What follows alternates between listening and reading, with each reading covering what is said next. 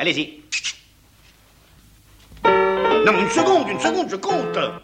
Alors, 3, 4. لا تتكلم وفمك مليان On ne parle pas la bouche pleine.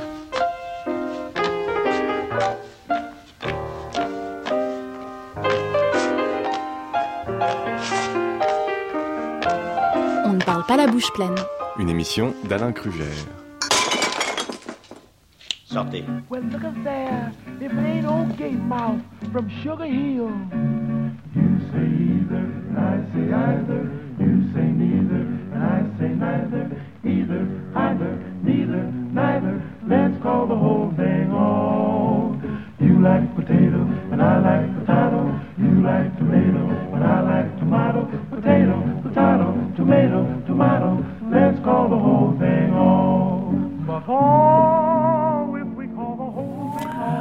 Bonjour. Bonjour. Bonjour. Bonjour Marine Mandrilla, bonjour Mohamed El Khaildi. Vous êtes venus tous les deux euh, pour nous parler de la journée mondiale euh, des réfugiés qui sera le, le 20 juin et pour nous parler de votre festival, euh, Marine, celui que vous avez cofondé et qui est le Refugee Food Festival euh, qui va démarrer à Marseille, à la Mercerie, le 12 juin. Mohamed El Khaldi, vous êtes, on peut dire, le, chef ambassadeur euh, de ce festival. Vous êtes euh, en résidence euh, dans l'équipe du festival et le 28 juin, vous serez chez Michel Troisgros à Rouen. Ce que j'aimerais savoir, Marine Mandrilla, c'est comment avez-vous rencontré Mohamed El Khaldi Mohamed, on l'a rencontré euh, très vite dès qu'on a eu l'idée euh, du, projet, du Refugee Food Festival. C'est l'un des premiers cuisiniers euh, qu'on a rencontré, qui est depuis devenu vraiment l'ambassadeur, je crois, du projet. Et, Mohamed, voilà, c'est un grand chef. Euh, c'est quelqu'un qui a non seulement des talents culinaires incroyables, mais qui a une manière de valoriser aussi son, son patrimoine et, euh, et sa culture au travers euh, de, de sa cuisine et de ses épices. Euh, et Mohamed, ça fait maintenant euh, deux ans qu'on qu'on se connaît. On est, on est aussi amis au-delà de, de, de, de travailler ensemble. Et, euh, et c'est un grand homme, je crois, qui, qui a apporté beaucoup euh, au projet et qui accompagne surtout aussi maintenant beaucoup d'autres cuisiniers. Parce que alors vous venez euh, d'ouvrir près de la gare de Lyon à Paris un lieu qui est destiné à accueillir les, les cuisiniers réfugiés? Tout à fait. C'est un- lieu de, de formation.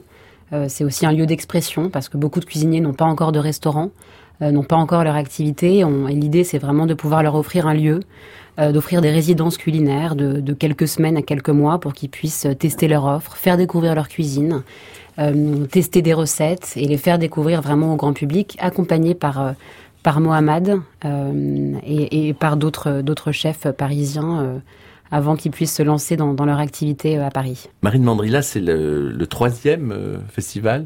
Bah, je, je crois qu'on a tous appris euh, beaucoup de choses et euh, l'une des choses les plus marquantes, je crois, c'est euh, aussi l'écho qu'a pu avoir le festival, le fait que les restaurants sont pleins de, de citoyens qui veulent venir euh, goûter la cuisine des chefs euh, du Refugee Food Festival, qui veulent venir rencontrer, qui veulent venir parler, qui veulent venir aussi s'informer.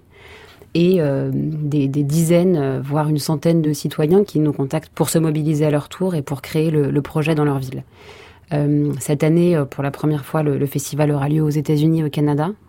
Et, et effectivement, on s'ancre dans, dans un lieu à Paris, ce qui est aussi très symbolique, hein, parce qu'on parle de, de voyage, de, de migration, et, et s'ancrer dans un lieu à Paris, c'était important pour nous d'avoir aussi un lieu pour tous les chefs avec qui on travaille, qui sont euh, syriens, indiens, euh, géorgiens, éthiopiens, afghans, euh, de plus de 25 Ivoiriens. nationalités, ivoiriens, tout à fait.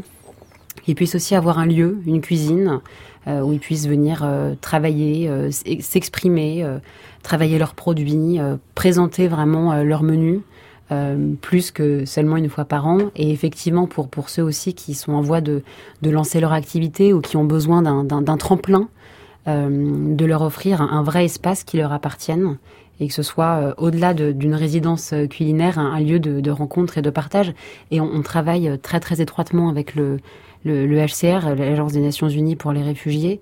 Euh, et on souhaite construire une vraie programmation autour de, de ce lieu où on ne viendra pas que manger. Donc vous avez fait ce- cet événement avec l'UNESCO, euh, l'alimentation du monde à Montpellier. Oui. Euh, Est-ce que vous avez des accords aussi avec la CIMAD? Alors, on a un gros accord euh, avec euh, l'Agence des Nations Unies pour les réfugiés, qui nous aide notamment à identifier aussi euh, ces cuisiniers en, mobilisant effectivement tout le tissu associatif local, et, pas que associatif d'ailleurs, qui font un travail incroyable sur, sur le terrain et qui nous aide à identifier ces, ces talents. Marine Mandrilla, une question très pratique. quand on est réfugié, on a le droit de travailler, on a le droit d'être déclaré? Alors effectivement, quand, on arrive en tout cas euh, en France, on peut demander l'asile, donc demander la protection internationale que l'OFPRA euh, euh, octroie, donne, une décision. Et une fois qu'on a obtenu le statut de réfugié, on obtient la protection internationale. On n'a pas le droit de retourner dans son pays d'origine et on obtient un titre de séjour qui donne les mêmes droits et devoirs aux, personnes réfugiées que n'importe quel citoyen français, sauf le droit de vote. Et, effectivement, euh, je pense que le, débat, il est aussi sur euh, l'intégration, même si euh, on pourrait trouver d'autres mots peut-être plus, jolis, mais, l'intégration professionnelle. Et on pense aussi, et je pense que Mohamed est, d'accord avec ça, que, l'insertion dans, sa société d'accueil passe par le travail, beaucoup, parce que c'est l'indépendance financière, l'apprentissage de la langue aussi, mais aussi des, des codes socioculturels. Hein. On ne travaille pas pareil dans une cuisine en Syrie ou en Afghanistan qu'en France. Et c'est aussi ce qu'on essaye de, faire dans, les collaborations qu'on crée dans le festival, c'est euh, de, donner euh, tout cet écosystème de, de, codes culturels et de codes de valeurs aux cuisiniers avec lesquels on travaille. Je, pense que ce qu'on a appris dans ce projet Refugee Food Festival et, au sein des restaurants, je pense que c'est aussi une grande humilité d'essayer d'imaginer euh, voilà tout ce que ces personnes ont pu vivre et, euh, et je crois qu'on a aussi enfin pour le coup je parle vraiment que pour moi mais on a aussi les mémoires courtes je trouve parce que ce qui ce qui arrive à l'heure actuelle est arrivé en France il y a pas si longtemps et je pense qu'on devrait tous prendre aussi euh, la, mesure de ce qu'est le déracinement et l'importance de de l'accueil et d'accueillir d'autres cultures qui, euh, nous on en est persuadés, contribuent à enrichir nos sociétés et aussi notre, notre gastronomie, je crois. Mohamed El Khalidi, j'aimerais que vous nous disiez, vous, de votre point de vue de chef syrien, euh, comment vous vivez cette expérience de réfugié?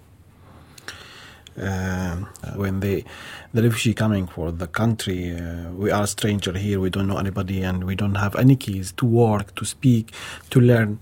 Sometimes we find the big walls and sometimes we have the chance. Same what happening with me i find the good chance to produce my country. That's why uh, i hope to all the refugees when they coming to have some chance because we have a lot of experience not just about the cooking we have artists we have musicians we have just they wait the chance Euh, deux choses. Euh, la, la, première, c'est que effectivement, quand, quand il est arrivé euh, ici en France, euh, c'est toujours difficile de trouver du travail, de rencontrer des gens, de recréer sa vie, mais que parfois il y a des, des opportunités, des chances, des mains tendues, et qu'il faut savoir euh, aussi les saisir, et qu'il espère que, que, tous les réfugiés puissent un jour avoir aussi cette chance qu'il a eue.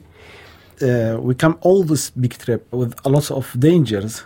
to save our family, to save uh, our children, to building again because we love the life. I, I'm not wake up on one day I, I say I need to be a refugee. That's why I take my family and coming by the boat. No. Et la deuxième chose, c'est euh, c'est un, un, message, je crois, qu'il qu a voulu faire passer, qui est de dire que il est venu euh, ici en France après 13 jours en mer, après des, dangers énormes pour sauver sa vie et celle de sa famille, parce qu'il aime la vie et qu'il n'est pas venu ici pour euh, évidemment euh, euh, créer des troubles, mais pour euh, simplement sauver sa vie. Et qu'il est surtout venu ici pour construire aussi, pour créer de belles choses.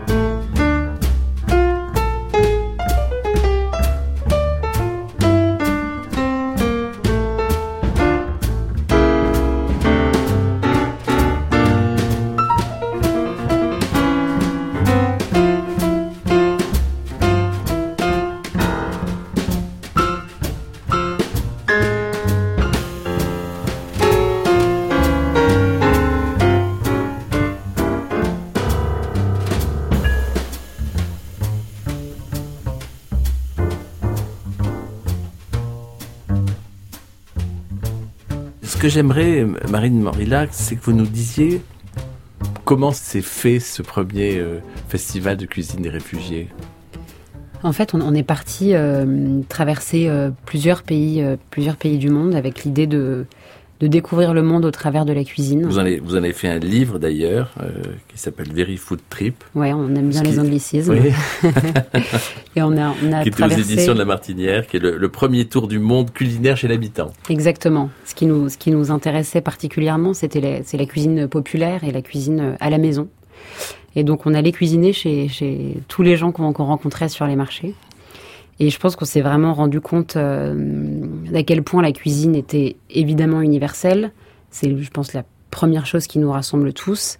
Et en même temps, qui est tellement intime. Parce que je pense qu'on a tous ce sentiment-là. La cuisine, ce qu'on cuisine, ça nous ramène aussi à, à notre enfance, à la cuisine de notre grand-mère, etc. Oui, elle Et fait aussi voyager. Absolument, absolument. Et, et puis c'était aussi un moyen pour nous de, de, de rentrer dans les foyers, de, de comprendre vraiment les, les rythmes de vie, euh, aussi le, le rapport aux femmes beaucoup, parce que je pense qu'on peut dire que c'est, ça reste euh, pour le coup euh, des femmes qui cuisinent dans les cuisines du monde. Et, et au retour de, de ces voyages exploratoires, qui étaient d'une richesse incroyable, on a, euh, on a pris conscience aussi à titre, à titre personnel de, du besoin de, comment dire, euh, d'accueillir et de, et de valoriser ces migrants, ces personnes réfugiées qui ont fui leur, euh, leur pays pour, euh, pour trouver refuge chez nous. Et, euh, et je crois que la cuisine est un merveilleux moyen aussi de mettre tout le monde à égalité. Euh, et, et quand Mohamed ou d'autres cuisiniers euh, cuisinent avec des, des, chefs parisiens ou de, ou de plein de villes d'Europe, pour le coup, euh, il n'y a plus de, voilà, de, réfugiés ou de, cuisiniers euh, locaux. Il y a deux cuisiniers qui présentent leur, leur, euh, leur travail, leur art, leur saveur et leur culture. Alors justement, il y a un chef, euh, un grand chef euh, étoilé, euh, un jeune chef français qui est Bertrand Grébeau euh, de, de Clamato et du Septime, qui savait que vous étiez là. Euh, Bertrand Grébeau, Bonjour. bonjour. Vous avez eu une expérience euh, en, en cuisine avec Mohamed El, El Khalidi. Est-ce que vous pouvez nous dire comment ça s'est passé, cette rencontre, et qu'est-ce qu'on se raconte justement euh, dans une cuisine euh, à quatre mains euh, entre un jeune chef français et un jeune chef syrien? Ben, déjà, alors c'était en franglais, en, ce qu'on pouvait, en anglais. Donc on, a tous les deux un anglais pas très scolaire, mais ça se passait très bien comme ça. Et surtout, c'était autour des, des produits parce qu'on a on a listé des produits euh, disponibles. Nous, on a nous on a une- on a plein de producteurs et de fournisseurs, donc on avait une palette de, de, de jeux assez importante. Et, et en fait, lui, il nous a. Moi, j'avais envie qu'il juste qu'il me parle de tout le répertoire. euh, classique euh, syrien parce qu'en fait je suis avant tout euh, un gros fan de cette cuisine là finalement le, le- la cuisine syrienne est mal représentée. On, on réduit ça à juste la cuisine libanaise et aux cinq classiques qu'on retrouve dans tous les restaurants euh, qu'il y a à Paris. En fait euh, déjà c'est bien plus varié. Il y a une maîtrise des épices euh, incroyable avec toute une science de lesquelles on utilise cru lesquelles on fait cuire lesquelles donc on a appris beaucoup sur le- l'emploi des épices on a revu euh, bah, la réalisation de deux trois classiques euh, style euh, labneh, etc. Puis on a essayé d'intégrer un peu ces ceviche classiques de Clamato. Euh, J'ai voulu qu'il fasse un peu sa cuisine avec nos produits, avec notre équipe. Est-ce qu'il y a un plat qui a incarné cette cuisine? C'était la pleine saison du thon et on a des thons de ligne euh, de petite pêche magnifiques et on a fait des légumes marinés avec une crème de thon. Mais moi, je voulais qu'il s'exprime chez nous avec nos produits, mais mais je voulais qu'il fasse sa cuisine quand même parce que c'est déjà j'avais envie de la goûter telle qu'elle est et voilà. Donc c'est une cuisine qui est euh, très empreinte de tradition. Il y a une vraie, il respecte, il y a vrai- vraiment plein de règles euh, très précises, notamment sur les épices. Hein. J'ai pas tout compris tellement c'était technique, mais j'en ai retenu quelques-unes. C'était un vrai échange. Il a pris possession des lieux, euh, il a échangé avec la clientèle. On s'est, on s'est assez éclaté. En plus, c'était hyper impressionnant parce qu'il faisait une chaleur de bête. C'était canicule. Et lui, il était euh, en train de faire le ramadan, donc il formait les équipes à, faire la mise en place. Il montrait les plats, il descendait, il remontait. C'était surréaliste, les conditions. Il y a eu une espèce de, je sais pas, d'harmonie. Euh, Les clients étaient euh, emballés, ravis. Il, a, réussi à faire vivre toute cette tradition avec quand même euh, ces petites touches d'innovation, de présentation, etc. Et la présence de nos produits, de nos produits de la mer. C'est un grand moment. Merci, Merci. Bertrand Grébeau. I hope to see you soon. Vous disiez tout à l'heure, Mohamed El Khalidi, que vous aviez emporté de la Syrie le parfum et la musique. Dans ce parfum, il y a le parfum des épices. Euh, ces épices, euh, le chef Bertrand Grébeau euh, disait qu'il était impressionné par votre maîtrise des épices. Je sais que le chef Olivier Rollinger aussi. Est-ce que vous pouvez nous dire en quoi euh, Euh, vous les avez impressionnés we know very well how to use the spices because sometimes when you're cooking, if you put kind of spices in the beginning, you will lose all what you do.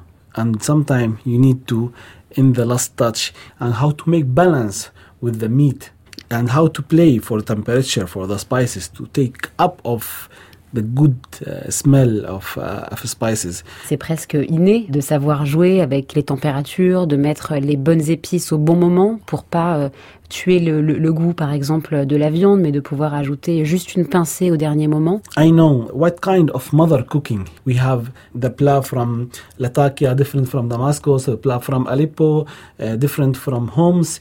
Uh, this is spices coming from Deir.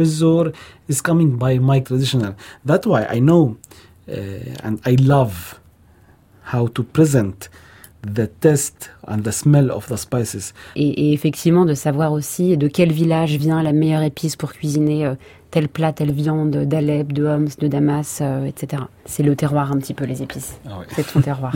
la terre et la mer. La terre et la mer. Parce que euh, la Damas était un centre de commerce de toutes marchandises, les épices, la soie. La... la capitale mondiale des épices. Sur France Culture, on ne parle pas la bouche pleine. Avec Marine Mandrilla, Mohamed Al-Khalidi et Alain Krugère.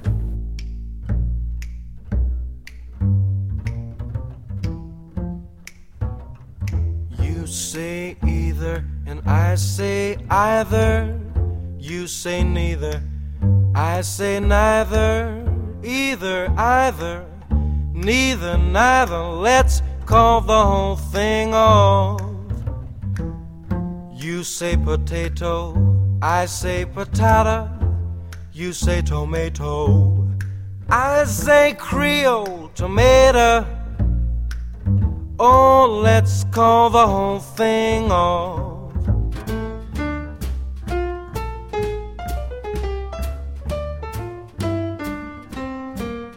Mohamed El Haidi, vous étiez chef à Damas, vous êtes parti avec euh, femme et enfants, euh, vous avez euh, fait le tour de la Méditerranée en passant par l'Égypte, l'Italie. L'Italie avec 750 personnes, après la Suisse, après l'Allemagne, après Danemark, depuis Paris depuis Paris. Alors, vous m'avez dit que c'était la première fois euh, de votre vie que vous exprimiez en, en public en français. C'est très gentil à vous de le faire. Vous avez devant vous quelques tubes avec euh, des épices. Est-ce que vous pouvez nous dire euh, ce qu'il y a dans ces tubes? La rose de Damas. Euh, oui. Alors, attendez, la, la, rose de Damas, j'aimerais qu'on la, qu'on la fasse oui. sentir aux auditeurs. Sentir la rose de Damas. Alors ça, qu'est-ce que c'est pour vous? C'est le, c'est le parfum de votre grand-mère? Oui, c'est le parfum pour grand-mère, c'est le parfum pour la, fa la, famille, les amis, la père, la mère, parce que la santé pour la, la rose de Damas, euh, directement, voyager moi pour l'histoire, la série, la Damas. Zatar. Oui, la Zatar, euh, pour avoir le bon goût vrai syrien. J'ai mixé le temps avec les sumac, avec la sésame, avec la pistache, avec le grand fenouil, avec la cumin. Sept épices, comme la, cette porte euh, à tour de Damas. Et alors là, les, les proportions sont, sont secrètes et discrètes. Oui, sans secret. un peu secrète. Ça, ma grand-mère, euh, la recette. Juste moi, un peu crié pour la recette. Le za'atar se marie avec quoi? Avec la huile d'olive, avec l'abni, avec euh, manouchi, avec euh, beaucoup de choix. Manouchi, qu'est-ce que c'est? Oui, manouchi, c'est comme la pizza. Ça, le manouchi, on le mange aussi au petit déjeuner oui, la manouche est un petit déjeuner. La manouche est euh, un snack. À côté, euh, ça ressemblerait à du safran, euh, mais c'est plus rouge que le safran. C'est comme le safran, la même famille. Un arabe, osfor, un français, kartam, la fleur de kartam. Un peu différent pour la, La saveur la le- saveur, la couleur, la santé, et pas très cher. Euh, Ah oui, c'est beaucoup moins cher que le safran, vous voulez Oui, dire. oui. vous le cuisinez avec quoi? Euh, avec la viande, avec la courgette, avec la poulet, la goutte pour la phosphore. Après, euh, cuisiner 20 minutes, 30 minutes, beginning. Après 20 minutes de Après cuisson, 20 le goût commence à Ouais. sortir et les, les saveurs commencent à sortir. Alors, quand, quand vous êtes dans une cuisine, euh, Mohamed, comment ça se passe quand vous rencontrez un chef pour la première fois? La, la- la première fois euh, euh, avec Stephen Jaco, la, la- la- Stephen Jaco n'a pas parlé anglais. Ah, bon. Moi, elle pas parlé fr français. Euh, parce que moi, nouveau en France, juste six mois, euh, pas parle français. Je peux juste dire quelque chose par rapport à la rencontre entre Stéphane Djego et Mohamed qui était assez impressionnante parce qu'effectivement, euh, deux langues euh, inconnues au sens, euh, au sens où on peut l'entendre. Et en même temps, très très facilement, ils sont allés dans la cuisine. Mohamed avait apporté ses épices. Stéphane Djego lui a fait euh, sentir ses produits, lui a cuisiné euh, deux, trois plats. Et en fait, même nous, on comprenait plus ce qui se passait. Il, il parlait quelque chose que, que, que nous, on comprenait pas. Et on avait l'impression qu'ils parlaient la même langue, vraiment. Et sur le menu qu'ils ont créé pour ce repas spécial, tu peux le dire, le, le menu avec Stéphane Djego Oui. Euh, J'écris les cinq plats. Le premier plat, euh, la lentille soupe avec euh, kibi euh, ép- épinard. Après, la friquée, la spécialité syrienne avec la caille bretonne. La caille bretonne. La- oui, la caille bretonne.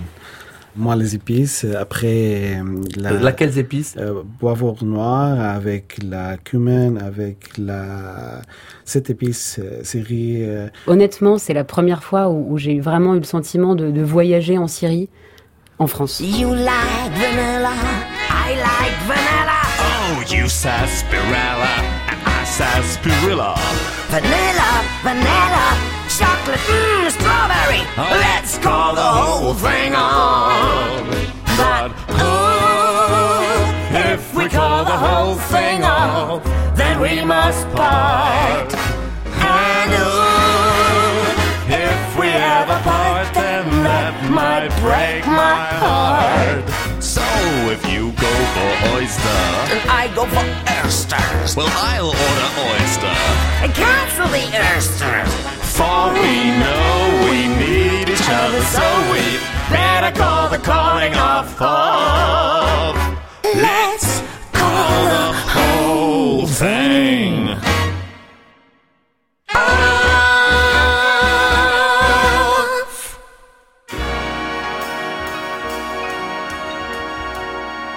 Stéphane Djego, euh, on est avec euh, donc euh, Marine et avec Mohamed. Ce moment de complicité que vous avez partagé, j'aimerais euh, que vous nous donniez votre version. Ah, ma version, elle est simple. hein. Je suis arrivé dans l'aventure par le plus grand des hasards. On a contacté Marine et Louis, et puis de fil en aiguille, ça s'est fait. Et c'est vrai qu'on est tombé après sur Mohamed. C'est vrai que c'est les, les petites pépites de la vie. Et puis, euh, on s'est accordé de cuisinier à cuisinier, parce que moi, je parle pas arabe, je parle pas anglais. La communication s'est faite vraiment de cuisinier à cuisinier. C'est là que l'aventure est belle. C'est qu'on a, on a encore vu une fois de plus que la cuisine est universelle. qu'il n'y a pas de barrière culturelle, politique, religieuse. On est là uniquement pour partager des moments et, échanger. Et c'est vrai qu'avec Mohamed, on a passé des, des, très très très beaux moments et, j'espère qu'on va encore en passer des très beaux. Ça a été une des, des très belles rencontres de ces deux dernières années. Et c'est vrai que Mohamed euh, est dans mon cœur euh, professionnel et d'amitié.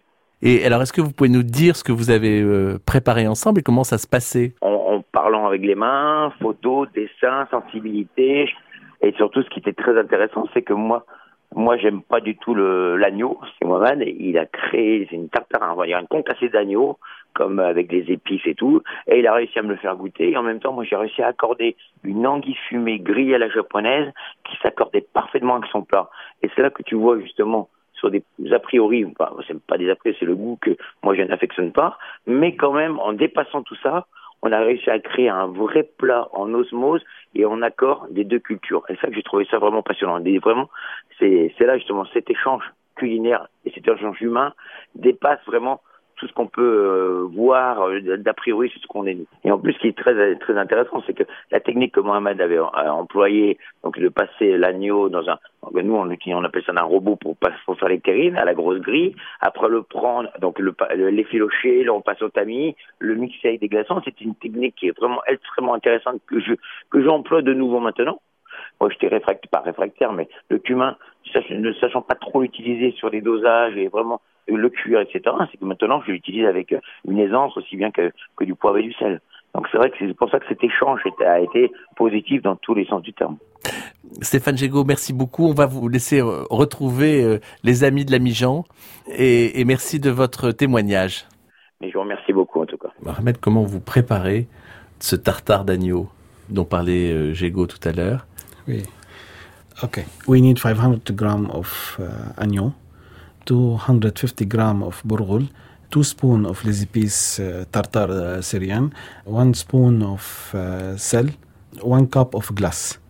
On prend 500 grammes d'agneau, euh, 250 grammes de, de boulgour, 2 cuillères à café d'épices euh, syriennes, du sel, de l'huile d'olive et des glaçons, qui est un petit peu le secret de la recette, pour pouvoir garder euh, l'agneau à température euh, bien froide, à moins 7 et qu'elle ne change pas de couleur. Uh, in the beginning, we put the, viande in the robot to uh, mix it with the ice.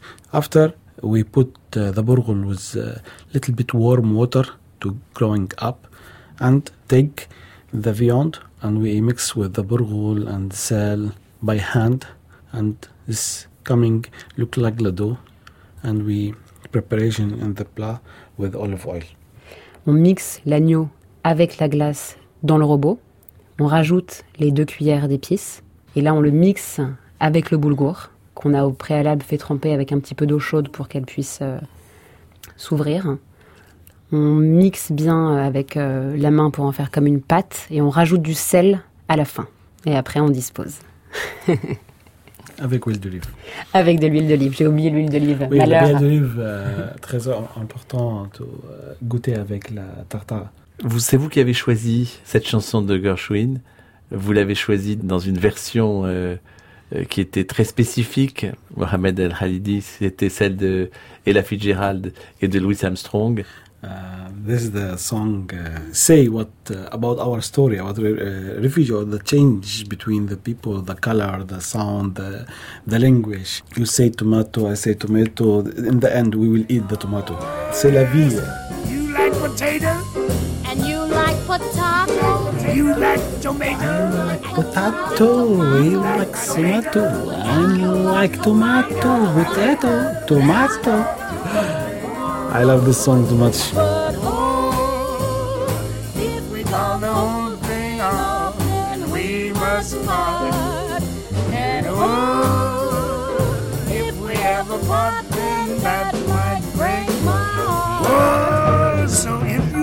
pajamas, Pajamas. I'll wear pajamas. You got pajamas. For we know we need each other, so we better call the whole thing off. Let's call the whole thing off. Attention, hein. 3, 4.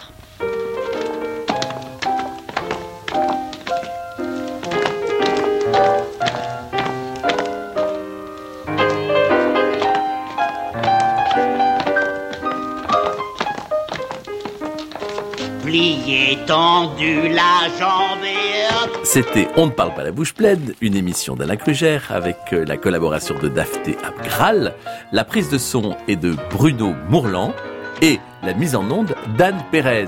Alors vous, vous devez euh, penser à cette euh, journée mondiale du réfugié le 20 juin. Vous devez aussi fêter ce festival de la cuisine des réfugiés. Et dans quelques instants, écoutez le journal sur France Culture. Bien sûr, cette émission peut être podcastée et réécoutée aussi longtemps que vous plaît.